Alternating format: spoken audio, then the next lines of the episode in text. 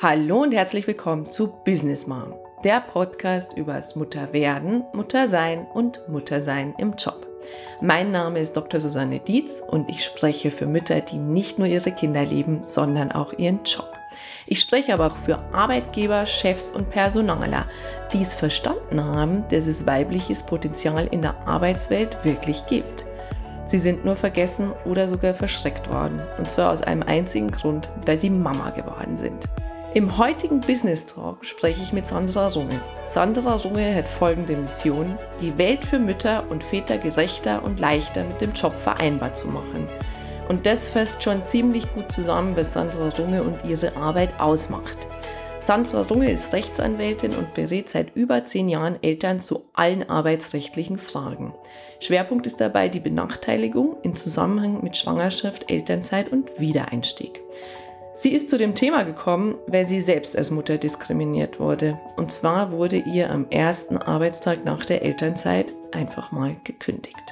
Daraufhin hat sie den Blog smartmama.de ins Leben gerufen, um Mütter und natürlich auch Väter in leicht verständlicher Sprache über ihre Rechte aufzuklären.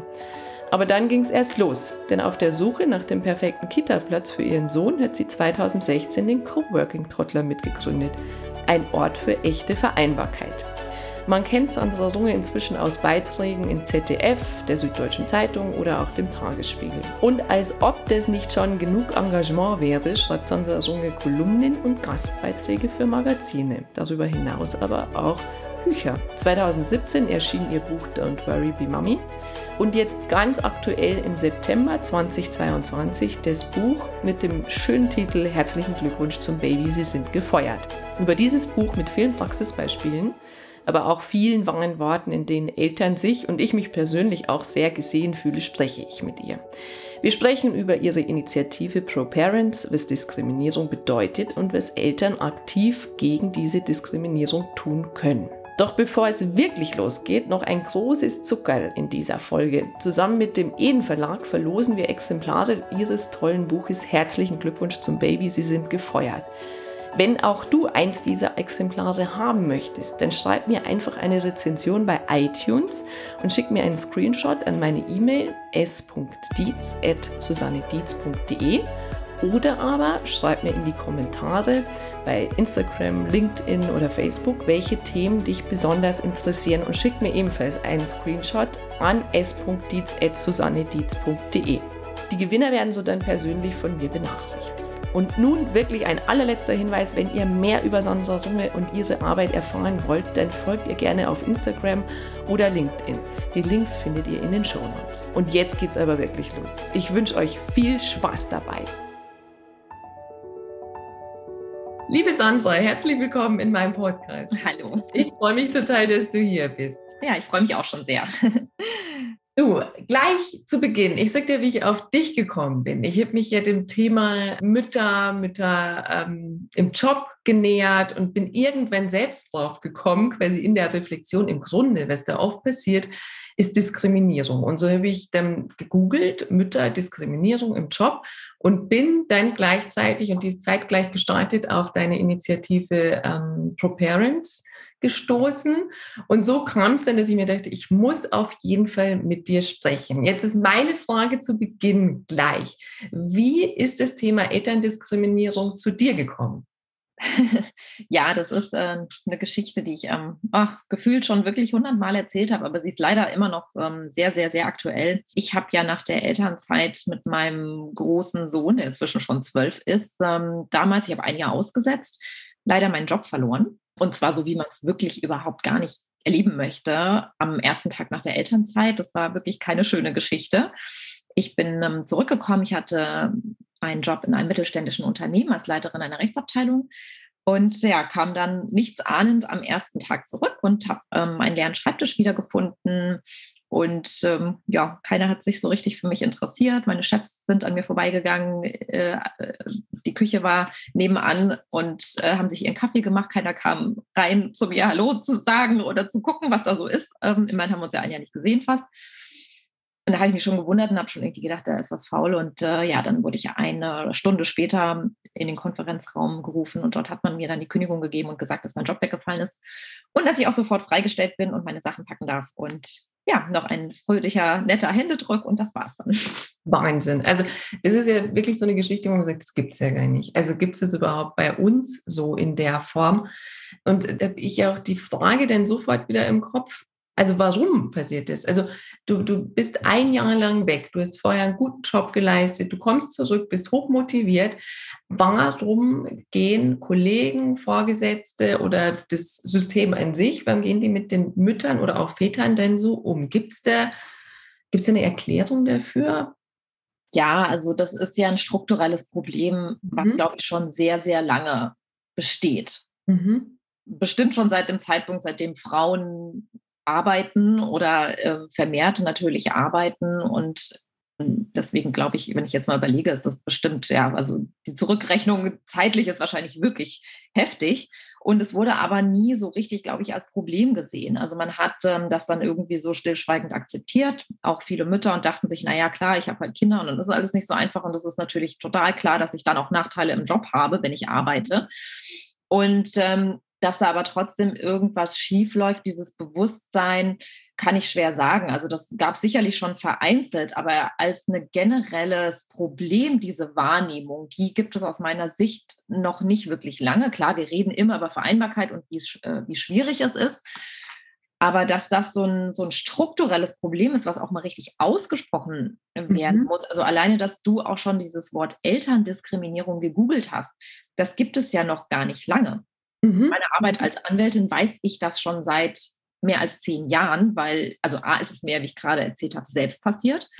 Und ich habe ja dann auch angefangen, nachdem ich dort natürlich nicht wieder hingegangen bin, äh, zu diesem alten Job, ähm, habe ich mich ja auch dann spezialisiert auf diese Fragen. Und mhm. mhm. ich, ich, saß ja fassungslos an meinem Schreibtisch und ein, es kam dann ein Fall nach dem anderen. Und da, und da habe ich natürlich mir schon gedacht, das ist was Strukturelles, das ist ein Problem und da fehlen Gesetze und man kommt hier nicht weiter und warum spricht das keiner aus? So, und das, das ist sozusagen auch so meine, meine persönliche Wahrnehmung und ähm, der Grund für vieles, was äh, mhm. äh, ja dann passiert ist. Ja, also weil, was ich jetzt so raus, also es wird, wird quasi ein Stück weit auch mit einberechnet. Also man wird oder Mutter oder Vater und dann sagt man automatisch, wird es halt dann schwieriger. Und was ich auch erlebe, das deckt sich jetzt ganz gut, ist, dass ich immer sage, also auch die, wir sprechen jetzt mal von den Müttern, nicht nur von den Vätern, die Mütter müssen auch offen sagen, was sie brauchen. Also ich habe das Gefühl, dass man automatisch versucht, das irgendwie genauso dasselbe zu leisten wie jemand ohne Kinder in Vollzeit und spricht aber gar nicht drüber, was man eigentlich bräuchte an der Stelle. Also ich höre auch da wieder raus, es bräuchte da mehr Offenheit, dass auch darüber gesprochen wird und irgendwie wird es auch gleichzeitig so hingenommen, dass man diskriminiert wird, vielleicht auch schlechter behandelt wird oder auch auf einmal ähm, Karriereperspektiven zu sind.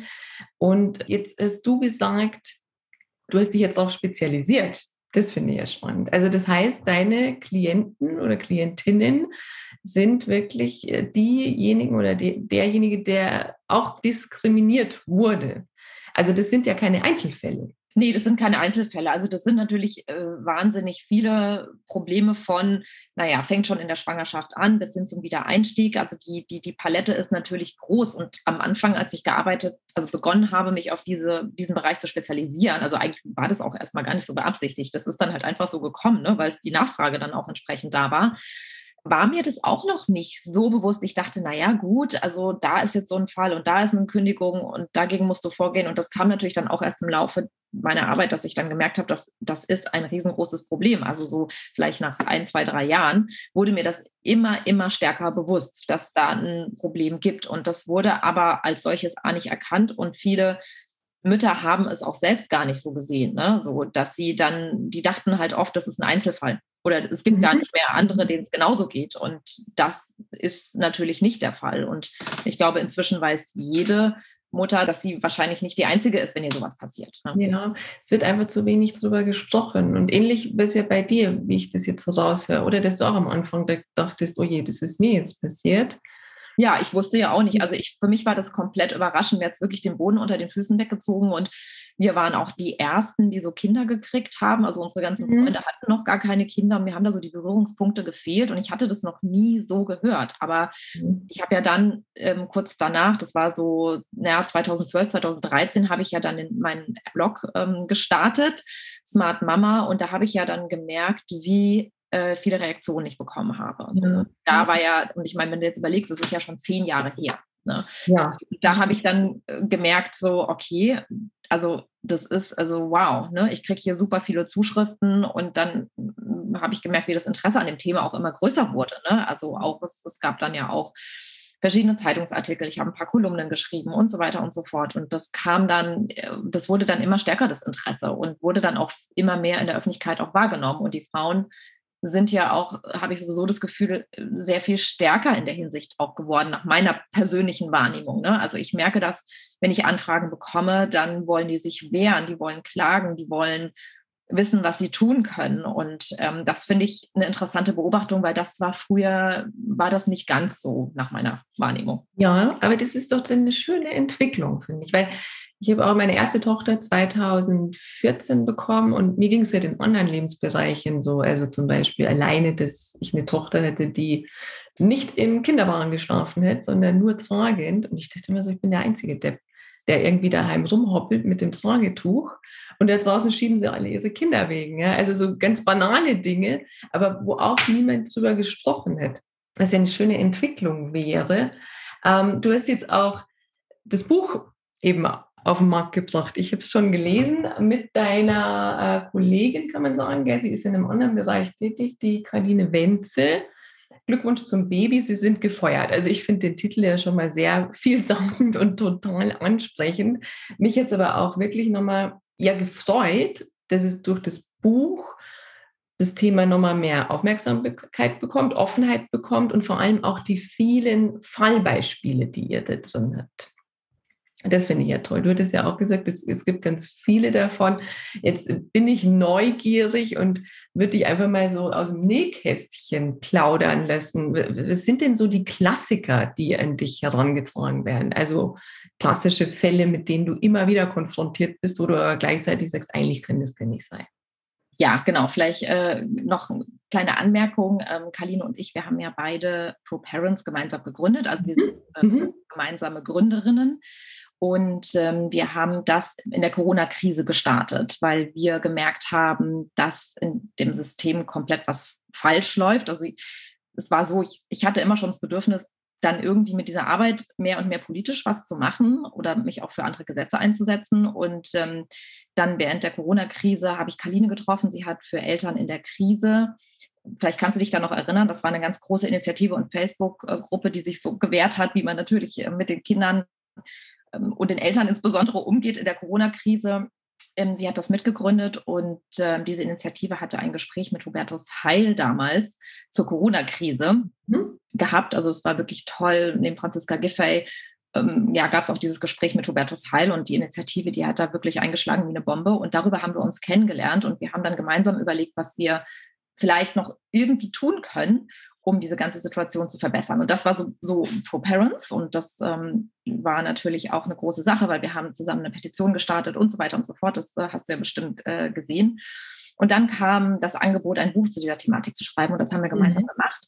Ähm, vielleicht einfach nochmal, um so ein bisschen den Bogen zu spannen, wie das Ganze entstanden ist. Ja, voll gut. Und, genau, und Kaline und ich haben monatelang dann gemeinsam geschwitzt und haben äh, dieses Buch mhm. geschrieben. Und ja, natürlich ist das Herzstück, sind auch diese Fallgeschichten. Und ähm, das sind insgesamt 36 Stück. Und ja, also es gibt natürlich immer wieder Konstellationen, die sich wiederholen, das muss man wirklich sagen. Und ja, also beispielsweise die Wiedereinstiegsfälle. Ne? Also dass einfach mhm. diese Probleme sind beim Wiedereinstieg nach der Elternzeit. Degradierung, Aufhebungsvertrag, Kündigung. Teilweise wird das schon während der Elternzeit thematisiert das ist sicherlich ein absoluter Klassiker. Ein Klassiker ist auch die schlechte Behandlung sofort nach Offenbarung der Schwangerschaft. Also wenn du die Schwangerschaft mhm. hast. Ja, dann, ja. Naja, wir haben ja über eine Gehaltserhöhung gesprochen, aber naja, die gibt es jetzt nicht mehr. Ähm, die sind ja schwanger und dann sind sie eh erstmal raus. Oder naja, die Bewerbungssituationen, die wir sicherlich auch alle kennen oder jeder, der sich mit Kindern bewirbt und das thematisiert. das würde ich mal sagen, sind tatsächlich so typische Klassiker. Ja, okay. Und was mir jetzt so einfällt von den Fällen, die ich kenne, es wird doch oft so als auch, ähm, ja, es ist ein Schutz für die Mutter auch verkleidet, sage ich mal. Also äh, eine Kollegin von mir, die wurde dann schon eben in der Schwangerschaft aus den Projekten rausgezogen, weil es ist ja viel zu anstrengend für dich, wenn du da jetzt nochmal nach UK reisen musst. Also es wird ja so ein bisschen wohlwollend, und das weiß ich nicht, ob es wirklich wohlwollend ist, aber es wird doch auch mal oft so ein bisschen wohlwollend versteckt diese Diskriminierung? Ja, natürlich. Also es ist ja häufig dann auch dieses, ähm, naja, sie, kümmern Sie sich doch erstmal um die Kinder mhm. und mhm. ähm, ja, ich weiß doch, Ihr Mann hat doch einen super Job, also sowas, ähm, warum wollen Sie denn schon wieder so früh arbeiten? Also solche Sprüche, die, die kommen sehr oft. Ne? Mhm. Und natürlich gibt es auch die Regelungen im Mutterschutzgesetz. Also die sind ja, das Ziel ist ja, die Mutter zu schützen. Mhm, mh. Und das ist ja, und das ungeborene Kind selbstverständlich. Das ist ja auch alles richtig und wichtig. Und es gibt aber natürlich da manchmal auch ganz unterschiedliche Bedürfnisse. Ne? Und es gibt manche Mütter, klar, die wollen sofort ins Beschäftigungsverbot gehen. Es gibt ja auch manche, die haben wirklich äh, gefährliche Tätigkeiten. Ne? Also die arbeiten gleich im ja, Labor, ja, ja. giftigen Substanzen oder Viren und klar, die müssen sofort raus. Ne? Es gibt aber auch Mandantinnen, ich habe zum Beispiel auch gerade heute mit einer gesprochen, also fällt mir jetzt gesagt gerade ein Fall ein, ja. eine Ärztin, die gar nicht in, groß in, in den Mutterschutz gehen will, die will weiterarbeiten, ja, aber ihr Arbeitgeber sagt, nee, ich muss dich hier rausnehmen. Und sie sagt, nee, ist doch gar kein Problem. Aus meiner Sicht besteht hier gar keine Gefährdung, wenn du mir die Arbeitsbedingungen so und so gestaltest oder wenn ich vielleicht ein bisschen mehr Büroarbeit machen kann oder was auch immer oder ich ein mhm. bisschen im Hintergrund bleibe, aber ich möchte gerne weiter arbeiten, weil ich brauche das für meine Facharztweiterbildung. Ne? So, mhm. und da, da, tun sich ja auch manchmal dann Nachteile auf. Und das ist auch ein großes Problem, dass man doch manchmal unter diesem Deckmantel Mutterschutzgesetz also dass es für sich einige Arbeitgeber dadurch natürlich auch leicht machen. Also nicht alle. Ne? Also ist für, für die Arbeitgeberseite auch nicht so einfach, weil die befinden sich ja in diesem Dilemma. Einerseits müssen sie den Schutz bieten, andererseits müssen sie aber auch zusehen oder, oder, oder wollen natürlich auch gewährleisten, dass so ein Mitarbeiter dann weiterkommt. Ne? Also oder mhm. beziehungsweise er merkt das ja auch, ist ja auch sein Interesse, wenn sich jemand fortbildet und ja. ähm, weiter seinen Weg geht, gerade im medizinischen oder im Gesundheitswesen. Ja. Das ist, glaube ich, auch natürlich nicht immer einfach und kollidiert so ein bisschen mit den Interessen von Müttern häufig. Ne? Mhm. Die Mutter mhm. zum Beispiel will das jetzt halt durchsetzen, weil sie sagt, wenn sie das jetzt nicht macht, dann verliert sie da Zeit und dann, dann steht sie wiederum als Fachkraft äh, dem Arbeitsmarkt später als Fachärztin zur Verfügung. Ne? Ja, also, ja, ja, ja, ist das so ein bisschen verrückt manchmal. Also es hat alles Vor- und Nachteile. Und ähm, aber gerade beim Mutterschutzgesetz macht sich das natürlich häufig äh, sehr stark bemerkbar, dass es da unterschiedliche Interessen gibt. Ja, ja, das ist dann spannend, gell? mir fällt jetzt so die Frage noch ein, ich weiß gar nicht, ob die zu beantworten ist, aber würdest du sagen, wenn, wenn jetzt Frauen diskriminiert werden, dass das mehr Männer oder mehr Frauen sind? Also es sind auf jeden Fall mehr Mütter, das ist ganz klar. Mhm. Aber die Zahlen, also es gibt ja inzwischen eine Statistik von der Antidiskriminierungsstelle des Bundes mhm. zu dieser Thematik und es gibt einige Bereiche, da werden interessanterweise mehr Väter diskriminiert. Ah. Und das ist ja eigentlich auch ganz logisch, weil die Tendenz geht ja, also auch wenn es gefühlt eher im Schneckentempo ist, ja dahin, dass Väter auch in Elternzeit gehen, dass es nichts mehr völlig Absurdes ist. Und je mehr sie natürlich auch aus dieser äh, Schublade Ernährerrolle ausbrechen und auch zeigen, ihrem Chef oder mhm. ihrer oder, oder Chefin, ich arbeite, also ich bleibe jetzt zu Hause und äh, meine Arbeit ruht erstmal, weil ich mich um mein Kind kümmere, dann fängt das natürlich auch an. Und ähm, nach dieser Statistik ist es so, dass bei der Anmeldung von Elternzeit Männer stärker diskriminiert werden als ah. Frauen, weil das natürlich so huch, was, was, was ist denn das? Also was will denn der? Hat der, ist ja auch, das, das, ist, ne, das ist auch so ein Satz, den man manchmal hört, so hat ein Mann überhaupt Anspruch auf Elternzeit? Ne? So. Ja, ja, also wirklich. Ja. Und deswegen, und das, das ist interessant. Und ich merke das auch bei meiner Beratung, dass es immer mehr Väter sind, die auch zu mir kommen eine Zeit lang waren es wirklich nur 100 Prozent Mütter, aber es kommen doch auch langsam mehr Väter, die einfach auch Nachteile haben. Und zwar meistens dann, wenn sie länger in Elternzeit gehen wollen oder wenn sie Teilzeit arbeiten wollen. Ne? Mhm. Ja. Ja. Und von den Diskriminierenden, ich weiß, das ist jetzt irgendwie so Fischen im Trüben, aber ähm, gibt es da einen Geschlechterunterschied? Also Ist eine super Frage. Ja. Ähm, taucht in der Statistik äh, der Antidiskriminierungsstelle nicht auf. Wir haben aber gerade auch in dem Buch Fälle von, also da sind es, also ich würde schon sagen, überwiegend Männer, aber das ist jetzt, wie gesagt, nur diese ja, ja, Einschätzung und auch das, was sich so im Buch zusammen, was wir da zusammengesammelt haben. Aber es gibt auch Frauen. Mhm. Und äh, ich kann mich auch erinnern, wir hatten eine Protagonistin, der das auch sehr wichtig war, dass das klar ist in ihrem Fall, dass es eine Frau war. Ja, weil das ich wollte das unbedingt drin haben, weil ich ja. glaube, das dann wir, wir haben natürlich die Fälle versucht, so weit es weitestgehend zu anonymisieren, um auch unsere Protagonisten und Protagonistinnen zu schützen. Und das kann ich mich noch erinnern, das fand ich auch ganz interessant. Und deswegen, klar, das gibt es auch. Also, und es sind auch Frauen, die selber Kinder haben, aber die da manchmal eine ganz andere Vorstellung haben, wie sowas ablaufen soll. Ne? Vielleicht, weil sie auch einfach andere Möglichkeiten haben. Ne? Also, wenn du jetzt ähm, Chefin bist und super, super gut verdienst ja. und fünf Nannies hast, dann klar ist das natürlich äh, ein, äh, Vereinbarkeit manchmal einfacher zu, zu managen, als jetzt, wenn du dir das eben nicht leisten kannst. Ne? Und das habe ich auch schon öfters mal gehört, dass man da so andere Maßstäbe ein bisschen ansetzt oder so ein bisschen das Gefühl verloren geht für die Bedürfnisse, die vielleicht eine äh, Mitarbeiterin hat. Mhm, mhm. Ja, das finde ich auch spannend, weil ich glaube nämlich auch aus meiner Erfahrung, ähm, man hat so die Vorstellung, das sind vielleicht die älteren Herren, die ganz anders noch sozialisiert wurden, die vielleicht selber nie eine Windel gewechselt haben. Aber das glaube ich nicht mal, beziehungsweise meine Erfahrung ist auch eine andere, dass dort die hinhören oft, wenn ich denn mit ihnen spreche in den Unternehmen, so, das war mir gar nicht so bewusst, ich habe da nie drüber nachgedacht. Und hingegen aber Frauen untereinander oft so hart zueinander sind. Also das, das ist auch meine Erfahrung und wo ich auch immer so ein bisschen die Männer dann in Schutz nehmen möchte. Sag, mhm. Deswegen ist mich mal interessiert einfach deine, deine Einschätzung an der Stelle. Ach, ich hätte so viele, viele Fragen an dich. Das ist auch in dem Buch, oder ihr habt es in dem Buch auch beschrieben, woran erkennt man Diskriminierung? Also wenn jetzt auch jemand zuhört und sagt, Mensch, ich weiß jetzt selber nicht so genau, ist das jetzt schon Diskriminierung oder nicht? Was sind denn Merkmale? Ja, also natürlich ist es im Grunde genommen ein Benachteiligungs- äh, Tatbestand muss dafür vorliegen. Ne? Also du musst ja immer aufzeigen, dass du aufgrund deiner Elterneigenschaft, also Mutter oder Vater, schlechter behandelt wurdest als eine andere Person. Also das ist es im Grunde genommen ganz einfach, vereinfacht. Das Vergleich irgendwie. Also genau, wir haben das in dem Buch natürlich noch ein bisschen ausführlicher aufgedröselt und noch äh, natürlich die ganzen rechtlichen Backgrounds damit reingepackt. Ähm, das würde jetzt, glaube ich, jetzt zu weit führen. Aber das ist einfach die Daumenregel und ich glaube, das ist auch so ein ganz guter Maßstab und es war uns ja auch immer wichtig zu sagen, dass man so, jeder so, seinen, so einen Kompass entwickeln sollte, dass, dass da so ein Gefühl da ist. Weil wir haben ja auch dann ganz häufig Zuschriften bekommen, bei denen es hieß, ja, also, äh, hä, das habe ich vor zehn Jahren erlebt, aber dass das schon eine Benachteiligung war, hätte ich nie gedacht. Ne? Mhm. Und ich glaube, daran kann man das ganz gut erkennen. Und natürlich gibt es Benachteiligungen von unterschiedlichem Ausmaß. Ja, also streng genommen ist natürlich auch ein blöder Spruch wie naja, sie sind schwanger und da ist, äh, ist ja gerade ihr Gehirn geschrumpft, ja. Also wirklich ein Originalsatz, den ich auch mal in einem Rechtsfall erlebt habe, oder dem mir eine, eine Mandantin gesagt hat, also das ist klar, das ist hart diskriminierend, ne? So mhm. Mhm. ist natürlich die Frage, eskaliert man das weiter oder instrumentalisiert man das in irgendeiner Form, wenn man vielleicht einen Aufhebungsvertrag oder irgendwas schließen möchte. Ne?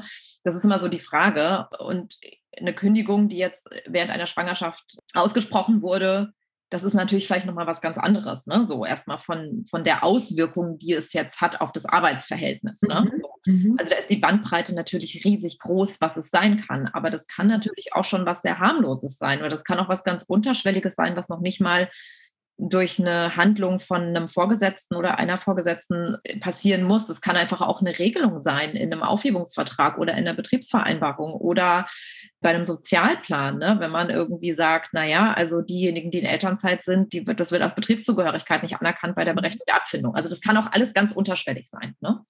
Was ist Diskriminierung? Weil ich erzähle immer den einen Fall. Ich, darf ich dir den kurz schildern? Und ja. ob es Diskriminierung ist. Also, Frau, ein Jahr in Elternzeit. Ähm, vorher wurde sie als Abteilungsleiterin gehandelt und dann schon eben auch während der Schwangerschaft so, hm, naja, mal gucken, dann wäre sie weg. Ein Junge fest Funkstille und dann ruft sie wieder an und fragt halt, ja, wie schaut's aus? Kann ich wieder zurückkommen? Und dann sagt der Vorgesetzte ganz verdutzt, ja, puh, mit Ihnen haben wir noch gar nicht gerechnet, da müssen wir mal gucken. Also, ja, also in meiner Abteilung ist es schwierig, aber in der Nachbarabteilung, da wäre jetzt eine Position als Sachbearbeiter frei geworden. Sie könnten dann Zeugnisse mit dem Zeugnisgenerator schreiben. Aber es wäre halt wichtig, dass Sie vielleicht auf Ihren Doktortitel verzichten, weil es wäre ein bisschen blöd für die anderen alle dann. Also so passiert, und da ist so die Frage jetzt, ist es Diskriminierung und wenn ja, was kann ich dagegen tun? Also da muss ich natürlich gerade an ganz vielen, ganz vielen Ebenen ähm, ja. drüber nachdenken jetzt in so einem Fall. Also natürlich beginnt das erstmal mit dem Kopfschütteln und ich habe mir den Satz auch gleich schon aufgeschrieben, mit dem, äh, weil der wirklich auch oft kommt, mit Ihnen haben wir gar nicht mehr gerechnet.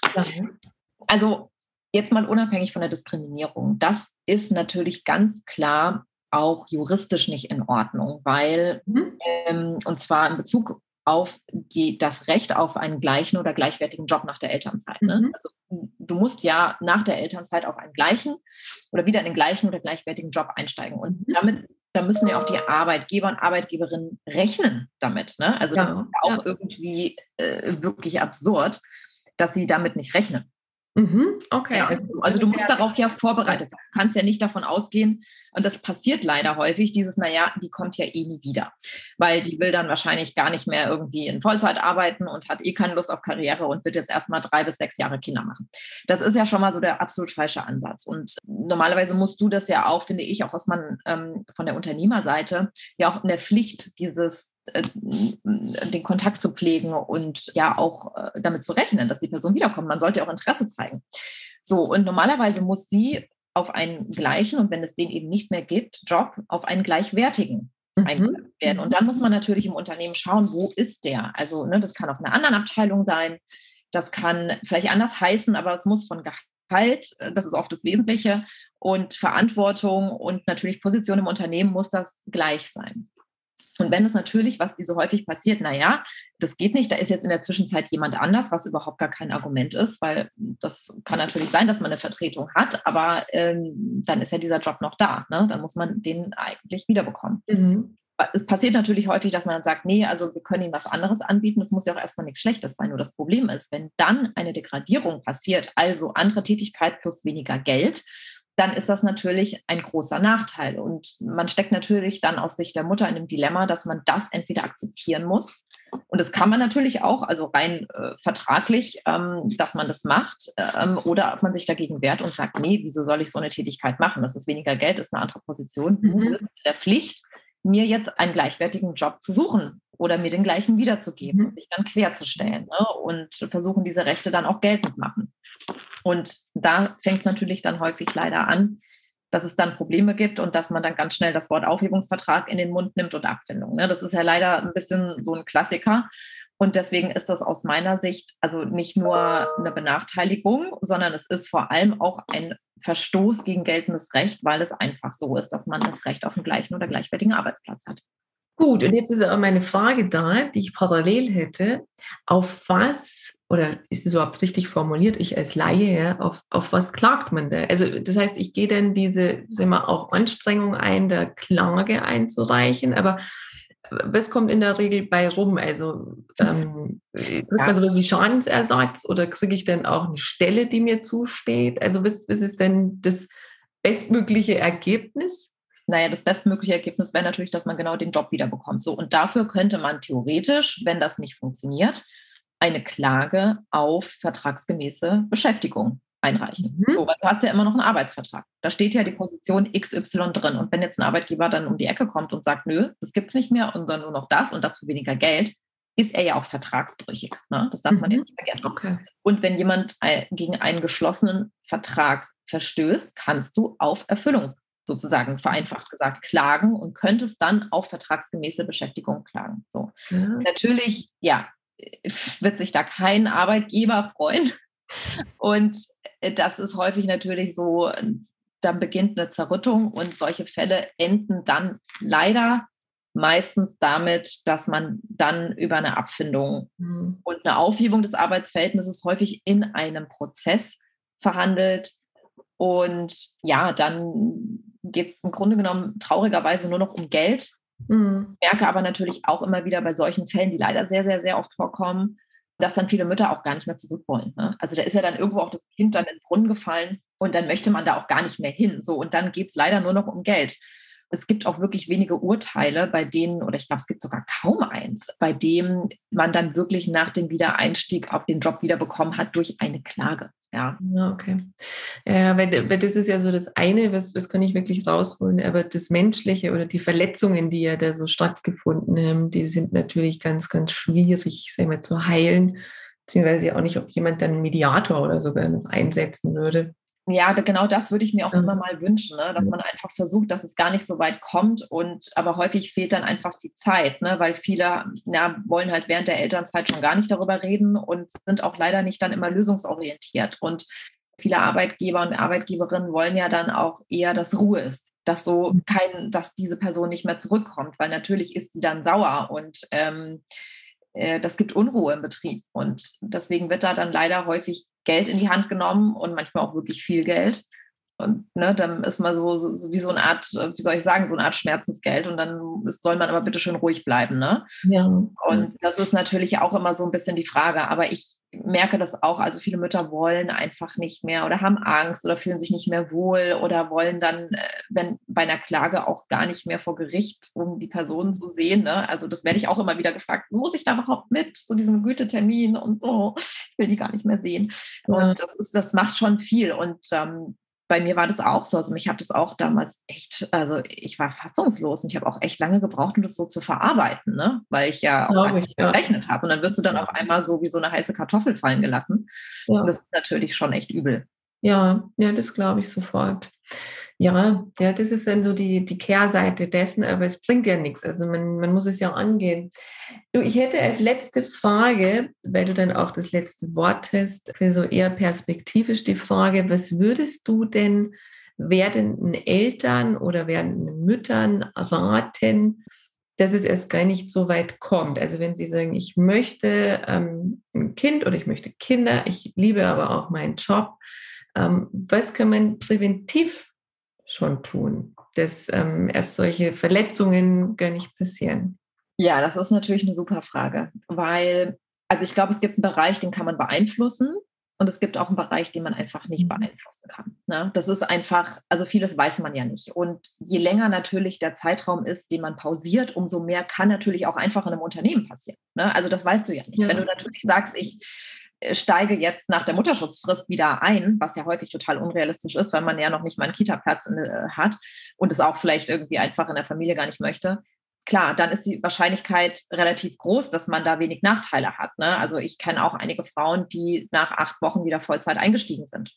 So, da passiert ist natürlich die Wahrscheinlichkeit, dass in so einem kurzen Zeitraum sich wenig verändert im Unternehmen. Wenn du natürlich ein Jahr raus bist oder zwei oder sogar drei, dann ist das Unternehmen häufig nicht mehr das, was es mal vorher war. Und das kann man natürlich nicht beeinflussen, beziehungsweise klar, man, man sollte schauen, dass man Wissen hat, was in der Zeit passiert ist. Das ist auf jeden Fall gut. Ne? Also du solltest natürlich immer am Ball bleiben und wissen, was da so los ist, um vielleicht irgendwie gegensteuern zu können oder vielleicht Kontakt halten zu den Personen, die du da kennst oder die viel Verantwortung haben, auch wenn man da vielleicht nicht immer Lust hat in der, in der, in der Babypause. Das ist so das eine. Das andere ist natürlich, dass du selbst gewisse ja, Maßnahmen dir schon überlegen kannst, während der Elternzeit, vor der Elternzeit und vielleicht natürlich auch bei der Wahl des Arbeitgebers ne, oder der Arbeitgeberin. Also man kann natürlich sich schon auch ja. gezielt überlegen, ich möchte gerne bei einem familienfreundlichen Unternehmen arbeiten. Ich schaue mir das mal ganz genau an, was die da so zu bieten haben. Vielleicht auch selbst, wenn man noch gar nicht an Kinder denkt, ja. Weil das natürlich auch immer ein wichtiger Punkt ist. Man kann und sollte natürlich auch in der Partnerschaft schauen, wie man das genau dann gemeinsam wuppen möchte. Ne? Also das ist auch wichtig, dass man, glaube ich, da mal spricht, wie teilen wir uns das auf, ähm, wie machen wir das, wie organisieren wir das. Und dann gibt es natürlich so kleine Dinge, wie dass man ähm, ja, eine Rechtsschutzversicherung hat für den Fall der Fälle, dass man sich beraten lassen kann, ähm, dass man ja Dinge immer schriftlich festhält, das sage ich auch immer wieder, und ähm, ja, dass man ähm, sich ein Zwischenzeugnis geben lässt, bevor man in die Elternzeit geht und dass man generell auch seine Rechte kennt. Und äh, da kann ich natürlich auch an der Stelle nochmal unser Buch empfehlen, weil dort haben wir ähm, natürlich auch sehr, sehr viele Tipps zusammengetragen und wir haben auch die ganze im Galopp einmal äh, das, das, Mutterschutzgesetz und das Bundeselterngeld- und Elternzeitgesetz und natürlich viel aus dem Antidiskriminierungsgesetz drin zusammengefasst, sodass man da, glaube ich, auch ein ganz gutes Gefühl kriegt. Und das ist, ähm, glaube ich, einfach sehr, sehr wichtig, weil ja viele Arbeitgeber auch manchmal gar nicht gut aufgeklärt sind. Und so kannst du natürlich genau einschätzen, was sind meine Rechte. Und deswegen kann ich natürlich auch allen nochmal ähm, das Buch ans Herz legen und sich das einfach mal durchlesen. Mhm. Super. Tausend Dank, liebe Sandra.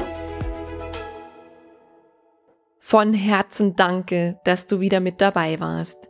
Wenn du mehr zu Business Mom erfahren willst, dann besuch mich doch einfach auf Facebook, Instagram, LinkedIn oder Xing oder geh direkt zu meiner Business Mom Website unter www.businessmom.de. Dran denken, Sinn im Business schreibt man bei mir immer mit zwei N. Dort findest du alles zu meinem Podcast, zu mir und meiner Person, meinen Beratungen, Seminaren, Coachings, Büchern und auch Vorträgen. Ich freue mich auf dich.